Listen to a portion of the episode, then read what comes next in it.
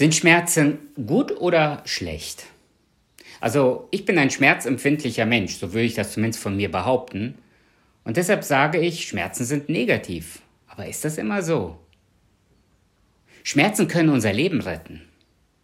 Zum Beispiel, wenn ich Zahnschmerzen habe, dann weiß ich, dass irgendwas nicht in Ordnung ist und ich begebe mich auf dem schnellsten Weg zu einem Zahnarzt und lasse mich untersuchen. Israel befand sich in einer solchen schmerzvollen Situation. Vor ihnen das Rote Meer und hinter ihnen das ägyptische Militär. Panik und Angst brach aus. Aber gerade in dieser Situation wollte Gott ihnen die zweite Lektion vom Roten Meer lehren.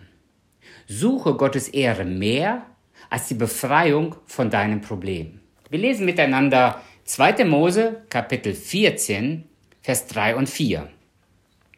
Der Pharao wird denken, ihr habt euch verlaufen und findet nicht mehr aus der Wüste heraus, und ich werde dafür sorgen, dass er sich's anders überlegt und euch in seiner Starrsinnigkeit verfolgt. Doch dann werde ich ihn und sein Heer besiegen und zeigen, wie mächtig und erhaben ich bin. Daran sollen die Ägypter erkennen, dass ich der Herr bin. Und die Israeliten hielten sich an diese Anweisung. Gott sagt seinem Volk, dass er sich durch dieses Problem verherrlichen möchte. Er möchte den Ägyptern seine Größe zeigen. Damals ließ ein Pharao sich wie ein Gott verehren. Er ließ das die Menschen spüren, dass er mächtig war. Aber Gott wollte Pharao zeigen, dass Gott allmächtig ist. Und deshalb lesen wir bei den Psalmen im Psalm 115, nicht uns, Herr, nicht uns, sondern deinem Name bringe zur Ehre.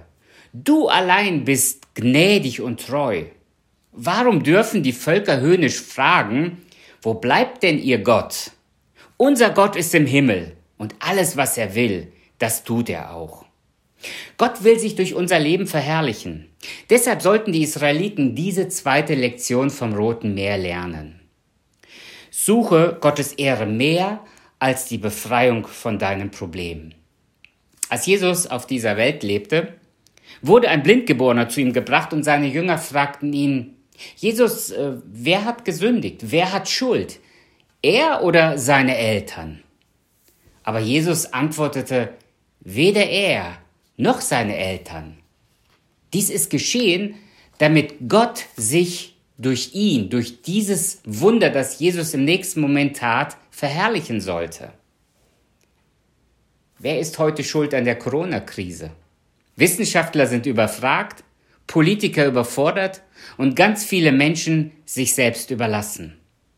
Und es geht nicht darum, dass wir irgendein Problem einfach ignorieren oder tolerieren, sondern es geht darum, dass wir in dem Problem Gottes Ehre suchen.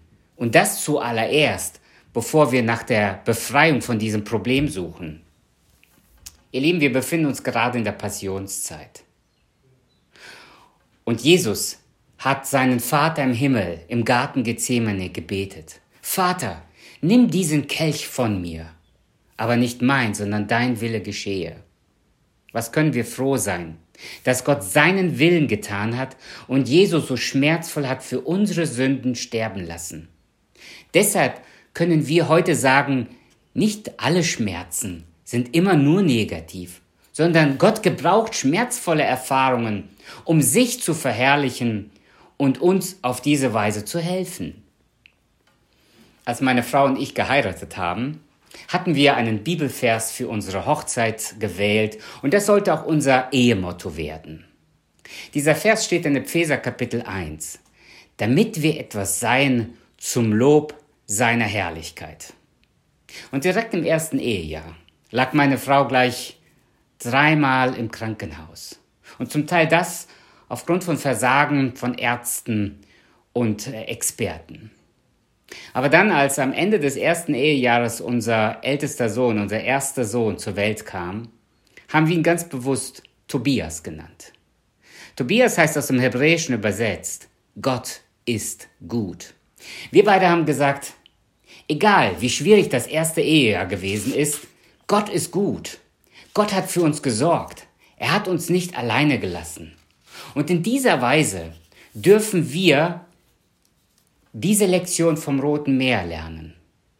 Die Lektion heißt, suche Gottes Ehre mehr als die Befreiung von deinem Problem. Also, sind Schmerzen immer nur negativ? Frag einmal einen Profisportler. Ein Profisportler weiß, dass man durch ein hartes Training erst zum wirklichen Erfolg kommen kann. Und dieses Training kann manchmal schmerzvoll sein, aber der Sieg ist nachher gesichert. Und in dieser Weise möchte ich, dass wir diese Lektion für uns ganz persönlich lernen. Suche mehr Gottes Ehre als die Befreiung von deinem Problem.